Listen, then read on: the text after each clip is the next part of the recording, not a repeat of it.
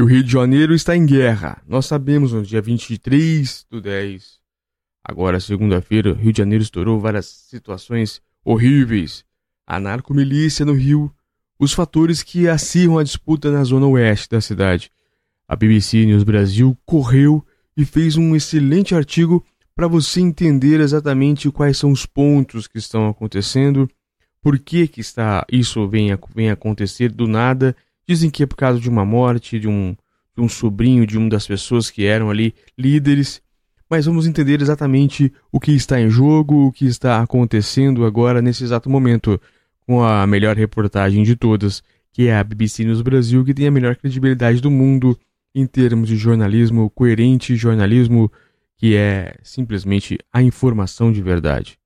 Então eu peço apenas para me diminuir ali para as pessoas que querem, inclusive, acompanhar não só o áudio, mas também ler comigo. Pequena reação sempre para não tirar a para não tirar a, a exclusividade e também e também não ter aí a alterar os fatos que estão dentro desse grande artigo que é sempre escrito de forma imparcial, apenas a notícia. Vamos lá. O título é Narcomilícias do Rio de Janeiro. Os fatores que acirram a disputa na zona oeste da cidade. Olha aqui uma foto de como está lá agora, o caos instalado na cidade maravilhosa. E a descrição dessa foto é: câmera de segurança da Polícia Militar do Rio mostra um dos ônibus incendiados na zona oeste da cidade. Wilson Tosta, do Rio de Janeiro, para a BBC News Brasil. Ele escreve exatamente isso. Vamos lá. A zona oeste do Rio de Janeiro vive nesta segunda-feira, 23 do 10, mais um episódio dos violentos confrontos de grupos criminosos com a polícia ou entre si pelo domínio da região. Quase 30 ônibus, agora às 9 horas, são quase 30 ônibus em diferentes pontos da Zona Oeste. Foram alvos de incêndios criminosos e levaram a capital fluminense ao estágio de mobilização, quando há riscos de ocorrências de alto impacto na cidade. Os incêndios teriam sido provocados por criminosos que represalham a morte de Mateus da Silva Rezende durante trocas de tiros com agentes. Também nessa segunda-feira, conhecido como Faustão ou Teteu, ele era sobrinho de Zinho, chefe de uma das principais milícias da região. O governador do Rio, Cláudio Castro, do PL, afirmou em entrevista coletiva no início da noite da segunda-feira que Mateus foi morto em uma operação da Polícia Civil, cujas unidades agentes Castro parabenizou por neutralizarem um dos maiores criminosos da atualidade no Rio de Janeiro. Segundo o jornal o Globo, Faustão era considerado o segundo homem da hierarquia da milícia seria o principal encarregado nas disputas entre bandos rivais da Zona Oeste. É o tópico é: tem distinção entre milícias e tráfico. Para a polícia já não há mais distinção entre milícias e tráfico porque ambos imitam os modelos de negócios um de outro, o que pode ter sido um motor para a escalada de mortes e outros crimes violentos na área da, dos últimos meses. O Comando Vermelho, CV, facção criminosa originalmente focada no tráfico de drogas, agora se alia aos milicianos da Zona Oeste pelo controle da comunidade na região. Ter o domínio da área significa poder explorar o comércio ilegal de drogas, de produtos e serviços, como venda de gás de botijão é, acesso à internet, transportes por van e outros, agora feito por milicianos e traficantes indistintamente, de forma indistinta, indis, indistintamente. Mesa, me, neste mês, outros episódios relacionados à intensificação desses conflitos na Zona Oeste estão a triplo do assassinato de médicos na hora da Barra da Tijuca. No começo do mês, e o desvio de armamento do exército em São Paulo na semana passada. Segundo a Polícia Civil, as armas furtadas dos militares provavelmente seriam usadas na disputa pelo controle territorial de favelas da região e que ocorre há mais de um ano e meio. Na disputa em que o armamento do exército seria usado está uma narcomilícia da Gardenia Azul, agora ligada ao Comando Vermelho. Foi no bairro em que foram encontrados mortos quatro suspeitos das chacinas de três médicos de São Paulo no dia 5 de outubro. A execução teria sido ordenada pela cúpula do Comando Vermelho de acordo com a, com a polícia, porque a ação não atingiu seu objetivo, a eliminação de um rival, e chamou atenção para atividades da região. A Polícia Civil afirma que sua principal, principal linha de investigação é de que um engano causou o ataque e morte dos ortopedistas Diego Ralph Bonfim, irmão da deputada federal Samia Bonfim, Marcos de Andrade Corsato, Perseu Ribeiro de Almeida, além de ferimentos graves no também médico Daniel Proença.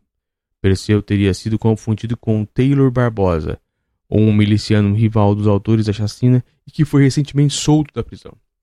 Os quatro médicos bebiam em um quiosque na calçada, calçada oposta do hotel Windsor, onde estavam hospedados para um congresso de ortopedia. Um salto nos crimes violentos na Zona Oeste. Esse conflito entre grupos criminosos gerou nos últimos meses uma escalada de mortes e outros casos violentos na área. Os efeitos já aparecem nas estatísticas de violência. Um levantamento do Instituto Fogo Cruzado apontou que, que 1 de janeiro até às 12 horas do dia 20 de outubro de 2023, quando a contagem foi encerrada, ocorrer, ocorrer na zona oeste do Carioca. Olha os números, é, são altos, hein? 241 mortes e homicídios. 129,9%, 129,5% sobre 105 do mesmo período de 2022. 103 chacinas com 47 mortes, quase 300% a mais do que os 12 em, em quase 4 massacres no ano anterior. Nossa, 728 tiroteios, 55%, 55,88% a mais que os 467 do ano passado. Em comparação à Zona Sul, a mais rica do município registrou no mesmo período seis mortos em homicídio, o dobro do ano anterior. Nenhuma chacina, como foi em 2022.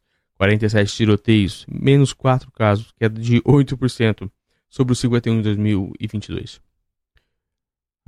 As disputas na região explodiram após a morte de Elko Wellington da Silva Braga, chefe da principal milícia em junho de 2021, afirma o Instituto Fogo Cruzado em texto sobre o levantamento.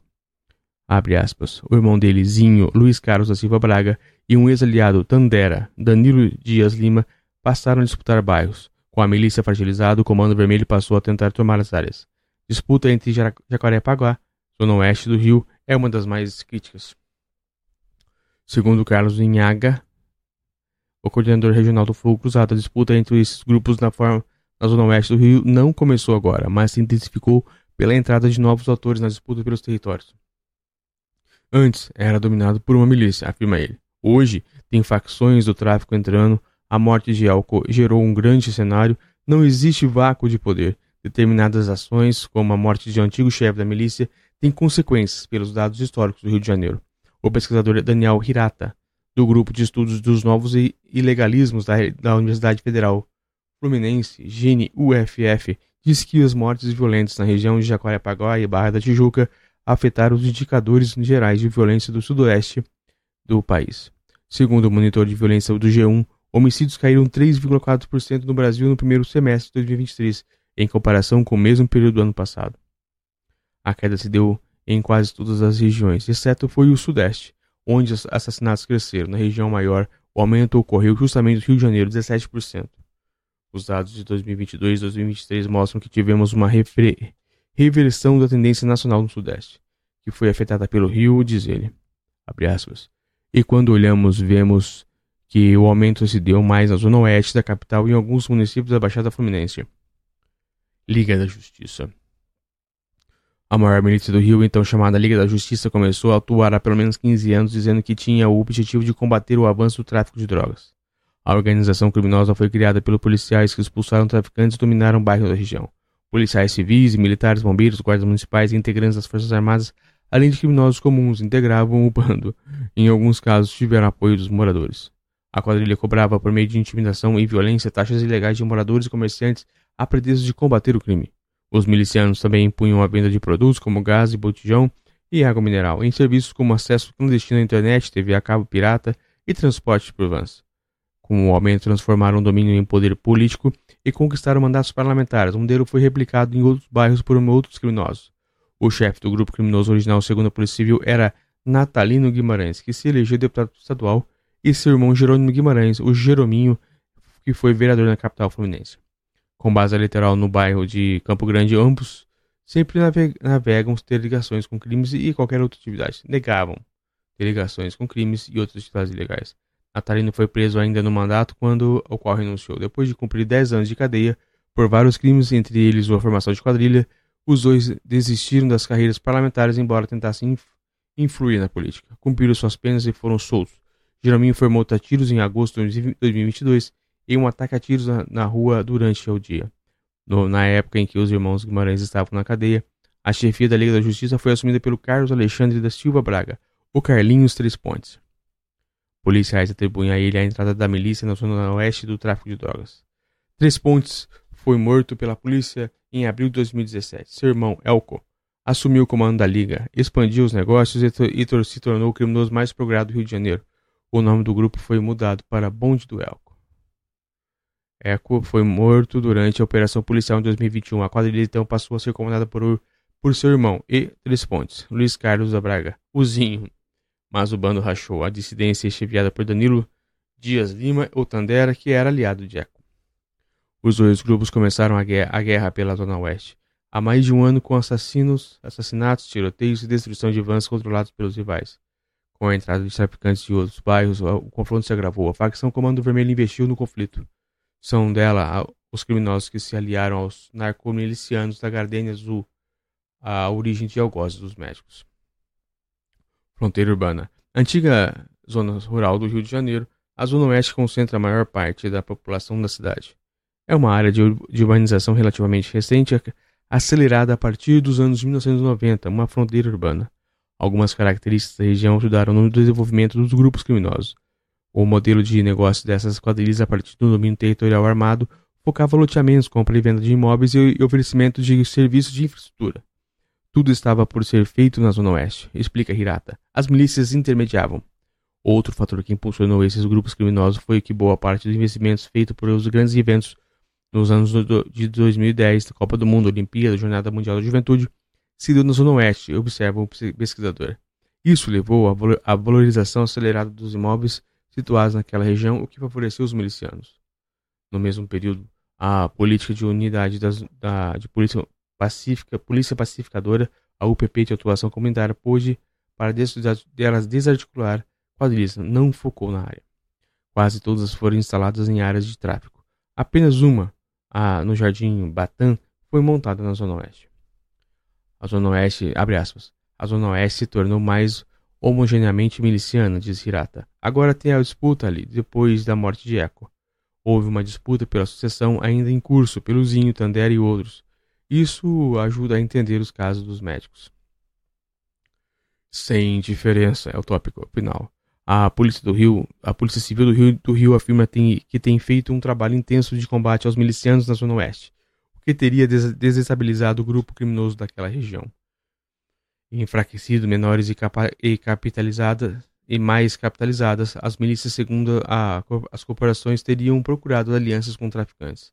As ações dos grupos na região, de acordo com a Secretaria da, Polícia Civil, são monitoradas de várias formas agentes da Subsecretaria de Inteligência da Delegacia de Repressão Entorpecentes, DRR, da Delegacia de Repressão às Ações Criminosas, Organização de Inquéritos Especiais do DRACO e também da Delegacia Local acompanham as ações dos suspeitos. Segundo a polícia, isso resultou na neutralização e prisão de criminosos, além de ações contra fontes de recursos dos criminosos. O prejuízo teria chegado a 2,5 bilhões de reais em dois anos.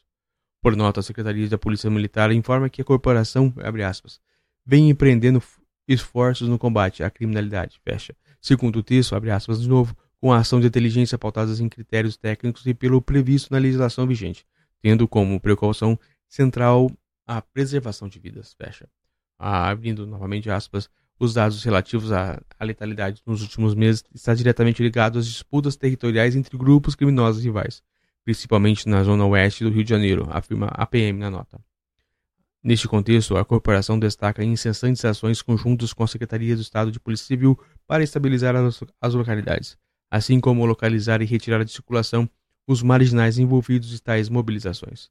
Segundo a nota, desde o início de 2023, aspas, a Polícia Militar apreendeu quase 25 mil pessoas, apreendeu quase 3.200 adolescentes mais de 4.600 armas de fogo e 389 mil fuzis foram retirados das ruas. Eu quero frisar isso aqui. Em 2023, a Polícia Militar diz que prendeu 25 mil pessoas, apreendeu 3.200 adolescentes, foram mais de 4.600 armas de fogo apreendidas também, lógico, e 389 mil fuzis que foram retirados da rua, das ruas. É uma faixa de Gaza, Rio de Janeiro, sem dúvida nenhuma. Que lamentável.